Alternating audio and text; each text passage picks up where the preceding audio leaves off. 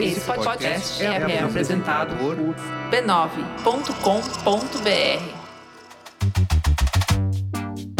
Olá, eu sou o Bruno Natal. Hoje é dia 6 de outubro e no resumido número 133, a pane do Facebook, a corrida pelo metaverso, streaming transforma o cinema, NFT do TikTok e muito mais. Vamos nessa, resumido. Resumido.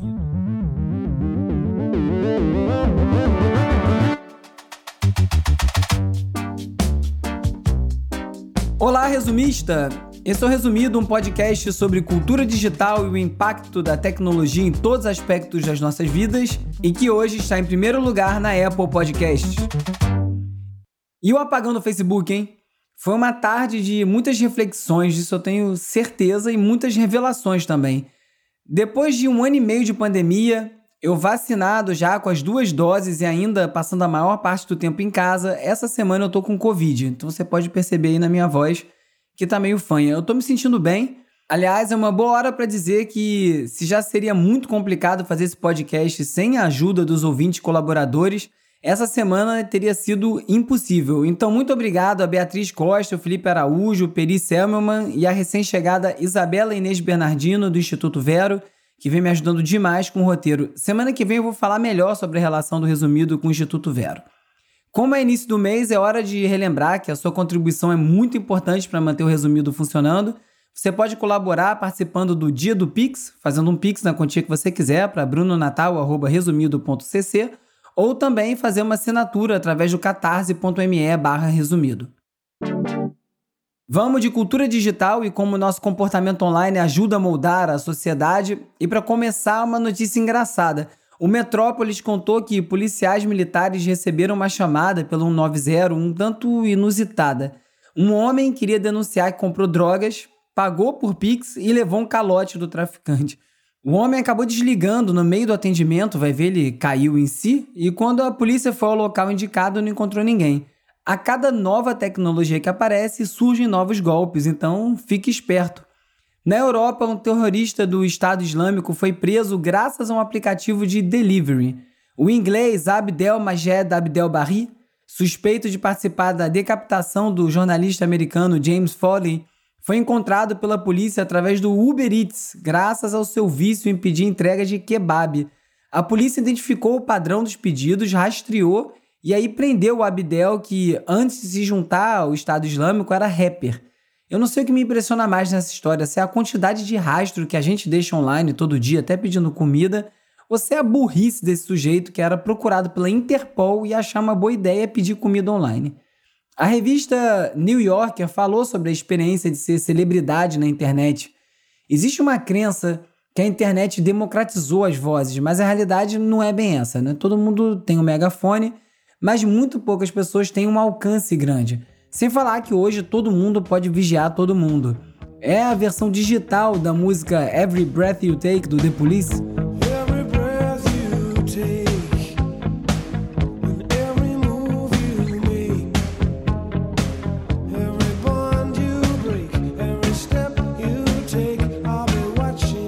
Parece uma declaração de amor, mas é na verdade um atestado de stalker, né? É até estranho pensar, mas tem inclusive pessoas que a gente não conhece, mas que de alguma forma nos conhecem. E nessa era da fama, a gente está ficando obcecado por ser famoso, reconhecido, é quase uma compulsão. E para que isso, eu me pergunto? Já falei isso aqui no programa, às vezes eu me pergunto até por que, que eu gravo isso aqui, qual a importância de compartilhar o que eu acho com tanta gente. Mas cá estamos. Falando em transformações comportamentais contemporâneas, a Globo produziu um estudo sobre os impactos da pandemia na juventude e entre os destaques está o fato que os jovens continuam vivenciando um cenário preocupante, ansiosos, cansados, com insônia, sofrendo de distúrbio alimentar, além do aumento do desemprego. E segundo a pesquisa, os jovens também estão se sentindo positivos quanto aos seus relacionamentos dentro de casa, sua alimentação e a grande maioria diz que usa máscara em locais públicos, independente de estar perto ou não de outras pessoas. Ótimo isso. E a maioria esmagadora diz que quer se vacinar, não importa com qual, e diz que pretende votar nas eleições de 2022. Só faltou dizer em quem, né? Mas pelo perfil traçado aí, acho que dá para ter uma ideia em quem não é. Uma tendência que se consolidou na pandemia foram os shows online. Sem dúvida, são um marco, um paradigma que foi quebrado. Eu lembro até de uma resenha que eu escrevi no Urb em 2011, depois de assistir a transmissão online do show de despedida do LCD Sound System. Imagina se assistir um show online hoje seria assunto. Isso foi em 2011.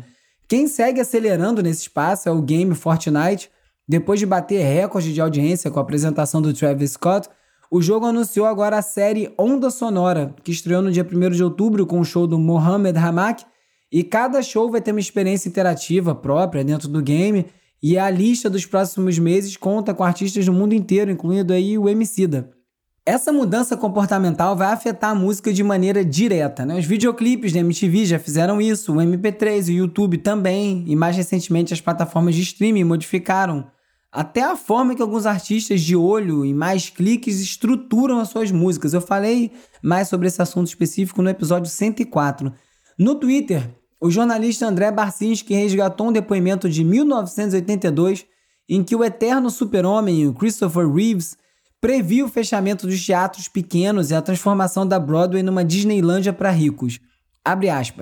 É um cenário para as pessoas que podem pagar ingressos de 38, 42 dólares, executivos de 31 anos que têm jacuzzi, Porsche e tiram férias no sul da França, mas o único tipo de teatro que conseguem processar é o Dream Girls ou 42nd Street, onde você sai sem nada mais do que você entrou.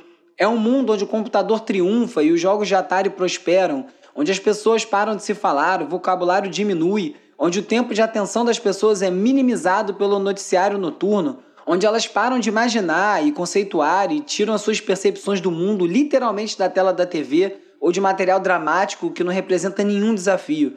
Seremos pessoas ricas sem alma, confortáveis e eficientes, mas sem vida real.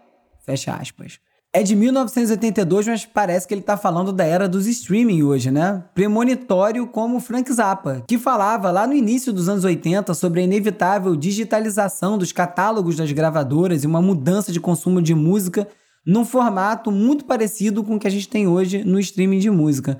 Um amigo meu, um baterista, que é administrador de um dos principais grupos de WhatsApp sobre Star Wars no mundo, esses dias ele estava falando como ir ao cinema vai virar algo como ir ao teatro, uma experiência exclusiva, cara, para poucos que se importam em ver um filme nessas condições, numa sala, com mais gente. E o mesmo pode ser dito sobre os estádios de futebol, né? Foram ficando cada vez mais elitizados e perdendo a essência. E isso tem muito a ver com a avalanche de conteúdo, e note como eu estou chamando de conteúdo e não necessariamente de obras audiovisuais, que estão sendo forçadas aí diariamente através das plataformas. É muita porcaria repetitiva, desnecessariamente longa e tão frenética que aos poucos vão viciando o costume e vai ficando mais difícil você ter foco, até interesse num filme mais denso, de construção mais lenta, com uma mensagem que exige um pouco mais. Nesse nosso hábito atual, em que vídeos de dois minutos são considerados longos, fica difícil contar uma história com nuances ou a dificuldade que é ouvir um disco inteiro, agora na era das playlists. Essa semana, um vídeo de um minuto e pouco que eu publiquei no TikTok do Resumido chegou a 60 mil visualizações, mesmo só tendo 4 mil seguidores. Aí eu fui olhar no detalhe os dados analíticos e vi que a média assistida por usuário foi de 2 segundos. Sério, 2 segundos. Isso conta como visualização, porque para a plataforma importa empurrar número, mesmo que na realidade ninguém tenha assistido o vídeo, porque essa é a verdade. Se 60 mil pessoas assistiram dois segundos de um vídeo de um minuto e pouco, ninguém assistiu. Mas aí eu posso mostrar esses números feliz da vida por aí, vai ter até marca e agência que vão falar: olha só, muito bem, Bruno, que números excelentes. É por isso que eu valorizo tanto o formato de podcast fico contente em ver que quase 90% dos ouvintes escutam cada episódio até o final com atenção, né? Hein? Você tá lavando louça aí? Tá dirigindo? Eu tô falando com você. Voltando ao cinema, o Jacobin Brasil tascou grandes empresas de tecnologia estão matando o cinema. Olha aí como eu não tô sozinho nessa análise. A disputa entre os serviços de streaming e a consolidação das plataformas através de fusões, como a Amazon comprando a MGM, estão transformando o cinema e a televisão para obter mais assinantes. E com isso já está havendo uma diluição da qualidade dos produtos que vão parar no cinema, já que todas as grandes indústrias, como a Disney, a Paramount, estão todas investindo em conteúdo para suas próprias plataformas de streaming para manter a atenção das pessoas e com isso aí sacrificando a qualidade. É até esquisito ficar falando sobre teatro, cinema, formatos, quando o futuro está batendo na porta aí, em breve talvez essas coisas mudem tanto que essa discussão seja completamente sem sentido.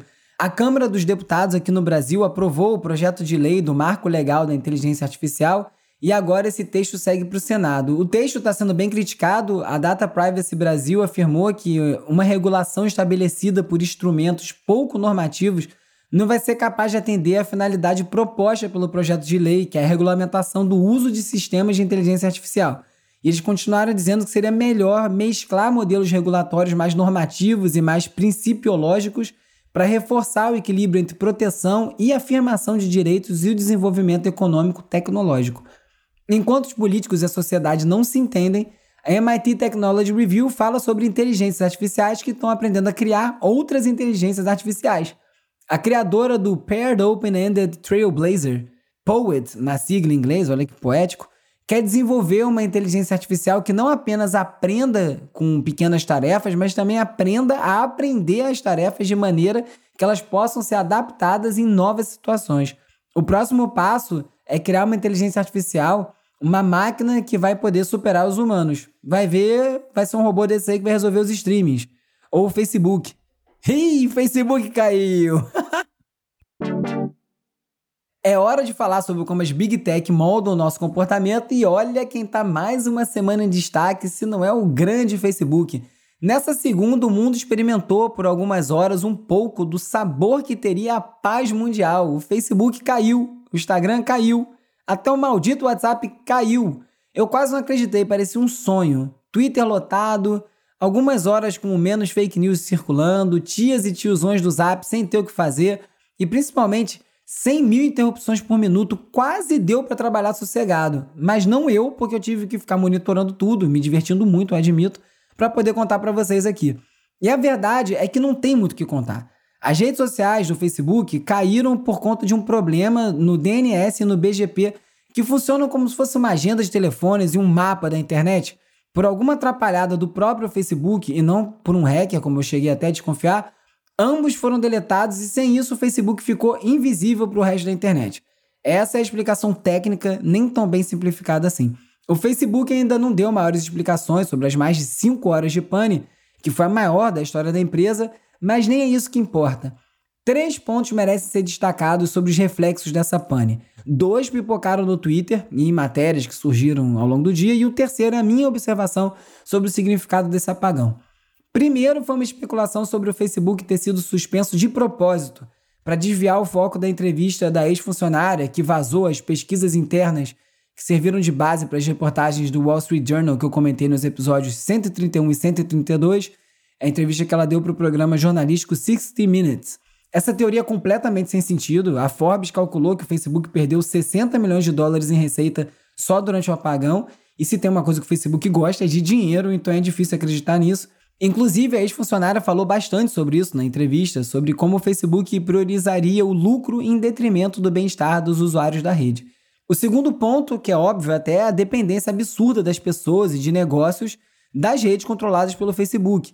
Muita gente se viu simplesmente sem alternativa para contactar família, amigo, cliente, e isso diz muito sobre o atual estado de plataformização das redes, em que algumas poucas empresas controlam grande parte dos canais. E por isso, choveram lembretes de como é importante ter o um número de telefone e o um e-mail dos seus clientes, ter um site próprio da sua empresa, investir em mais de um canal. Foi uma pequena demonstração de como concentrar todo o seu contato em plataformas de uma só empresa centralizada é um risco. E também teve muito entusiasta do mundo cripto, da Web3, usando o momento aí para ressaltar o valor e a importância de plataformas descentralizadas, para que a gente não fique refém das capacidades técnicas de uma só empresa e fique fora do ar, que foi o que aconteceu com a pane do Facebook. A centralização do Facebook é tanta que atinge a própria empresa. Funcionários ficaram de mãos atadas, sem poder resolver a questão. Alguns não conseguiam entrar nos prédios porque os crachás eletrônicos não funcionavam. Outros não conseguiam nem se comunicar entre si ou acessar as ferramentas de trabalho, como o Google Drive, o Zoom, porque o Facebook exige que eles usem as contas de trabalho para acessar essas ferramentas. E os e-mails facebook.com estavam todos fora do ar também, é lógico. E sem conseguir entrar nos prédios ou acessar o sistema remotamente, alguns funcionários que tinham autorização para entrar nos prédios específicos tiveram que ser levados fisicamente até os servidores para poderem avaliar o problema e resolver. Até o domínio do Facebook, facebook.com, apareceu à venda. E o fundador do Twitter, o Jack Dorsey, tweetou perguntando: quanto é? O Twitter, aliás, passou boas horas tirando muito sarro do fracasso do Facebook.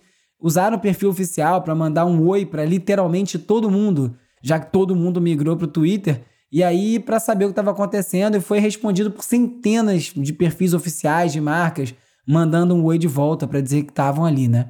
Agora, o ponto mais importante do apagão para mim foi a reação das pessoas, do usuário comum. Ao contrário dos outros apagões, que foram até mais curtos, que as pessoas ficaram preocupadas, até desesperadas para os serviços voltarem logo, dessa vez tinha um ar de comemoração, de galhofa, até de alívio. E está ficando cada vez mais claro para as pessoas de maneira geral os malefícios dessa vida hiperconectada que a gente vive. E não é por conta ou só por conta dos escândalos, que, apesar de serem muito estridentes, quase sempre apresentam as questões de uma maneira meio macro. Nunca parece que os problemas afetam você, eu. É sempre uma coisa geral. E as pessoas parecem que finalmente estão sentindo no dia a dia, na vida pessoal, os prejuízos desse formato maluco que a gente se meteu. E vai ficando claro cada vez mais que não ter perfil em rede social não é mais uma escolha, é um privilégio. E como os problemas causados pelo apagão demonstraram, a gente depende dessas redes. Então deu gosto de ver as pessoas aliviadas de estarem fora dessas redes sociais por algumas horas. Por uns instantes o Twitter parecia um grande encontro de ouvintes do resumido, deu até esperança, porque as redes sociais estão derretendo. Um artigo do New York Times falou sobre como os jovens estão migrando para o TikTok, para o Snap e o Facebook está em declínio, nenhuma novidade aí. Mas isso não quer dizer que ele ainda não seja muito poderoso, porque é o Facebook pode estar simultaneamente em declínio e ainda assim ser uma das plataformas mais influentes da história, com esse poder de moldar as atitudes de sociedades no mundo inteiro, mas está enfraquecido. E a série de reportagens sobre os escândalos cada vez mais recorrentes mostram justamente isso, uma empresa já desesperada para não perder sua relevância, apelando para tudo, mirando até em criança, na luta para não cair em desuso. E um dia vai cair, porque todas as redes caíram, não vai ser diferente com o Facebook. Pode comprar outra rede, pode se retransformar, fundar uma outra coisa, mas o Facebook, como a gente conhece, vai cair. A minha dúvida é quem cai primeiro: as redes sociais ou o nosso interesse por elas. E para tentar evitar ficar obsoleto e estar tá um passo adiante, é que o Facebook está investindo 50 milhões de dólares para criar um metaverso, que é um espaço virtual onde você pode criar, explorar com outras pessoas. Atualmente, o Facebook tem um grande programa de metaverso chamado Horizon, que está nos beta apps do Oculus, que é o óculos virtual do Facebook. E como já foi dito algumas vezes, é fundamental que o Facebook não domine a realidade virtual, porque essa é a próxima fronteira. De novo, no New York Times, uma reportagem conta a história falando do Wolf Hellfelfinger, um empresário de 48 anos que é obcecado por realidade virtual. Ele faz tudo nesse formato. Ele joga, assiste filme, viaja, assume novas identidades e essas aventuras digitais são uma busca pela onda de dopamina que surge cada vez que ele chega num lugar novo. E aí a psiquiatra Anna Lembick, da Universidade de Stanford, fala como esse mundo fantasioso dispara dopamina através de mecanismos de recompensa do nosso cérebro e isso, óbvio, gera um vício. E como acontece com os outros vícios, as tolerâncias vão sendo desenvolvidas, aumentando e a pessoa precisa de cada vez mais dopamina. E para isso tem que usar cada vez mais o serviço. E esse empresário citado na matéria Diz que já tentou parar várias vezes de usar os seus equipamentos de realidade virtual, mas ele sempre acaba comprando outros. E para ele, apesar de não termos ainda muita gente usando dispositivos de, de realidade virtual, no futuro isso vai ser bem comum. E por isso que a Epic Games também está de olho no metaverso. O Tim Sweeney, que é o CEO da Epic, vem fazendo várias ações para tornar o metaverso realidade. O próprio Fortnite, em certa forma, é um metaverso. Na visão dele, o metaverso vai ser um, um espaço expandido, digitalizado, onde as pessoas vão estar dentro de um playground online para se juntar e interagir, para assistir filme na Netflix, para jogar Fortnite. Isso vai mudar a forma que as pessoas socializam na internet. Se a última geração foi sobre compartilhar, a nova geração vai ser sobre participar. E o Tim Sweeney acredita que o metaverso vai alterar toda a estrutura da nossa sociedade atual para sempre. Olha, se só as redes sociais da Web 2.0 fizeram o estrago que fizeram, o metaverso mal implementado pode ser bem desastroso. E certamente de olho nessa nova encarnação da Web, a Web 3, o TikTok lançou a primeira coleção de NFT liderada por criadores da plataforma. A coleção se chama TikTok Top Moments e vão ter vários ativos digitais de vários criadores bem influentes como Little Nas X, Rudy Willingham, Bella Port e o Curtis Roach. O Web3 está chegando. Enquanto não chega aqui no mundo físico, o mais novo mascote de vigilância, o Astro Robot, criado pela Amazon, teve alguns documentos vazados que mostraram algumas falhas no sistema. Esse Astro é um robozinho bem pequeno, bem fofinho, fica caminhando pela casa. Segundo a Amazon, ele foi criado para rastrear todos que entram na sua casa, como se fosse uma patrulha e segue qualquer pessoa ou ação estranha. É legal, né? Deve ficar todo mundo bem à vontade. Eu que já não me dou muito bem com cachorro, vou adorar ser seguido por um que ainda por cima me filma. Entre os problemas desse robô tá a dificuldade para detectar pessoas, estranhamente, e o hábito de se jogar escada abaixo na primeira oportunidade. Sem falar nos problemas de privacidade, já que ele vai ter informação pessoal de várias pessoas que frequentam o local que ele tiver. E a Amazon Prime agora permite enviar presentes nos Estados Unidos para alguém utilizando apenas o número de telefone ou o e-mail do presenteado. A ideia é péssima se você pensar na quantidade de golpes, maníacos, assediadores online. Imagina você poder mandar qualquer coisa para casa de qualquer um mesmo que você não saiba o endereço. Não tá certo isso aí, não. Numa grande notícia essa semana, o YouTube está banindo todos os conteúdos anti-vacina da plataforma. No ano passado, o YouTube já tinha eliminado alegações falsas sobre a vacina. Até o final de agosto, eles, eles disseram que já removeram um milhão de vídeos de fake news. Agora, canais grandes de conteúdo anti-vacina estão sendo encerrados por completo. E o YouTube esclareceu que alguns conteúdos vão ser permitidos quando eles abrem margem para discussões sobre novo teste da vacina, sucesso ou fracasso histórico de vacinas e outros conteúdos científicos. Não deve ser tarefa muito difícil moderar esse tipo de conteúdo, não. Essa altura já ficou bem claro os padrões e as intenções dos conteúdos negacionistas. E para fechar, falando no YouTube, o André Fran me convidou para participar de um vídeo no canal dele falando como os algoritmos levam a sociedade ao extremismo político e podem ameaçar democracias no mundo todo. Além de mim e do Fran, participaram Bruno Paiva, da TV Coyote, o Pedro Doria, ficou bem legal. Você pode conferir no youtube.com/barra André Fran Oficial. E como sempre, especialmente nessa semana, nem eu, nem a Isabela, nem o Calbuque conseguimos encaixar todos os links no roteiro, então eles vão lá para a seção leitura extra no site resumido.cc, onde eu também listo todos os links comentados em cada episódio. Na BBC, desmatamento e modelo agrícola aumentam o risco de tempestade de poeira, como as que engoliu cidades do interior de São Paulo na semana passada. No G1, médicos da Prevent Senior mostram o rosto pela primeira vez e narram a pressão por alta precoce de pacientes para diminuir custos e liberar leitos. Vale conferir também os dois episódios sobre esse tema no podcast Medo e Delírio em Brasília. Essa história é de vomitar. No Niban Lab, como um comediante conservador se tornou o apresentador noturno mais popular da TV. Apesar de sua crescente proeminência, a comédia de direita permanece amplamente invisível nas discussões convencionais e acadêmicas sobre mídia e humor. E falando em comédia e política, a The Atlantic também trouxe uma matéria sobre a volta do Jon Stewart à telinha num programa especial para Apple TV. E no Twitter, um fio reunindo algumas boas provocações e previsões sobre as mudanças que serão provocadas pela consolidação do modelo cripto. É em inglês esse fio. Quem quiser falar comigo já sabe onde me encontrar, arroba URBE no Twitter, arroba resumido.podcast no Instagram se estiver online e no TikTok também, arroba resumido.podcast e youtube.com.br resumido. Se você preferir, me manda um oi pelo WhatsApp ou pelo Telegram para 21 97 969 5848 e você entra para a lista de transmissão, onde eu mando alertas de novos episódios, conteúdo extra, link para o post no resumido.cc com todos os artigos comentados em cada episódio e também dá para trocar uma ideia. Hora de relaxar com as dicas de ver, ler e ouvir. I just want to reassure you this isn't about blame. It's about using what happened to all of us, this thing we all just lived through. Mais conhecido pelas sóbrias análises econômicas, o tradicional jornal britânico Financial Times aposta, ou deveria dizer, investe em uma nova área com curta We Know What You Did During Lockdown, o curta foi escrito pelo dramaturgo James Graham. O filme parte de uma discussão acalorada entre um analista de uma empresa de software e uma advogada para abordar temas como privacidade ou a perda dela, Big Data em tempos de pandemia.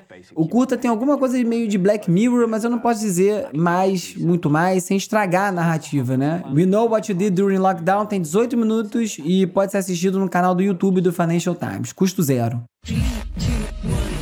Money gives you the power to create your own destiny. Quem viu e gostou de se revoltar com o documentário Fire Festival sobre aquele festival que deveria ter acontecido numa ilha do Caribe em 2017 e acabou se revelando uma fraude conduzida por um pilantra chamado Billy McFarland, hoje morando na prisão, então talvez deva assistir a série da HBO Max Generation Hustle. Dividido em 10 episódios, a série mostra outros casos reais também de jovens talentos na arte de lesar os outros e tentar sair ileso. Um dos episódios é sobre o Adam Newman, que é CEO da WeWork, que pretendia levar a empresa até Marte e, segundo ele próprio, se tornar presidente do mundo. Como você deve saber, ele caiu em desgraça, foi tirado do cargo pelos investidores, foi processado, mas hoje vive com uma fortuna de apenas 700 milhões de dólares. Na série, ele é tratado como o líder de um culto. It all happened so fast. There was a solar flare. Tom Hanks já ficou perdido numa ilha em náufrago, ele já ficou perdido no espaço em Apollo 13, já ficou perdido no aeroporto em Terminal e agora, coitado, ele é o último homem na Terra no filme Finch, que estreia em novembro. A história se passa num mundo devastado por uma tempestade solar e Finch, o personagem vivido pelo Tom Hanks, é um engenheiro que encontra um cachorro no abrigo onde ele conseguiu sobreviver. E com ele e com um robô que consegue construir, que Finch busca um novo lar para essa inusitada família. O filme era para ter estreado nos cinemas em outubro do ano passado, mas por causa da pandemia ele foi adiado, adiado, até que foi comprado pela Apple TV e é onde ele vai sair. Pelo trailer dá pra sentir que é mais uma produção que nasceu pra tela grande, mas vai ter que se adaptar para as telas pequenas. É a vida, Finch.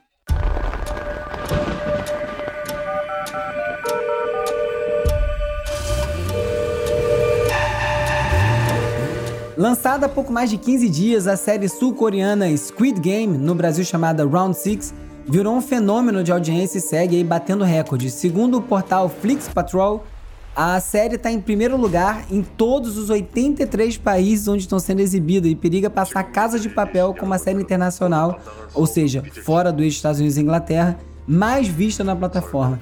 A trama gira em torno de um grupo de pessoas endividadas que topam participar de um jogo de aparência meio infantil em busca de um prêmio milionário que tire eles desse buraco financeiro. Só que elas vão ter que lutar com a própria vida para chegar lá. A série foi comparada aos filmes Jogos Vorazes e também está sendo encarado como uma crítica ao capitalismo selvagem e bota selvagem nisso. Bom, só vendo mesmo. Uma curiosidade: a tradução literal da série seria o jogo da Lula, no caso, o molusco da classe dos cefalópodes. Isso quem escreveu foi o Calbuque, tá? Que é biólogo. Tanto que em espanhol ficou El Juego del Calamar. Mas por aqui engasgaram com Lula, digo, a Lula. E ficou, ficou isso aí mesmo, round 6.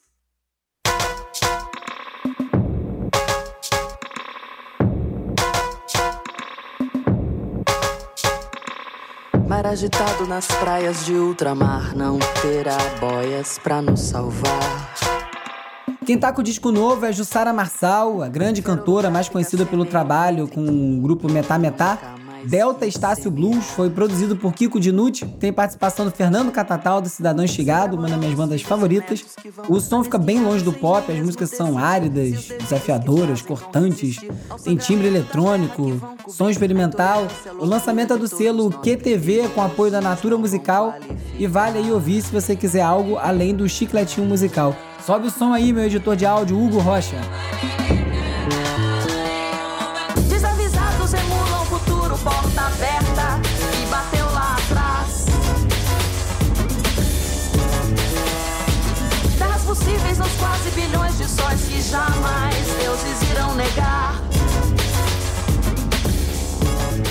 Vou botar essa música lá na Resumido Tracks, também vai estar no site resumido.cc. Nesse episódio você ficou sabendo que o apagão do Facebook, na sequência de escândalos, mostra um gigante enfraquecido e que a corrida pelo metaverso já começou. Soube também que a regulamentação da inteligência artificial no Brasil está começando mal e que o formato streaming pode estar tá sucateando o cinema. E também que Squid Game é a febre da vez e muito mais. Se você gostou desse episódio, recomende para mais gente e ajude o Resumido a crescer. Eu sou o Bruno Natal, obrigado pela audiência e semana que vem tem mais Resumido. Ah, e use máscara.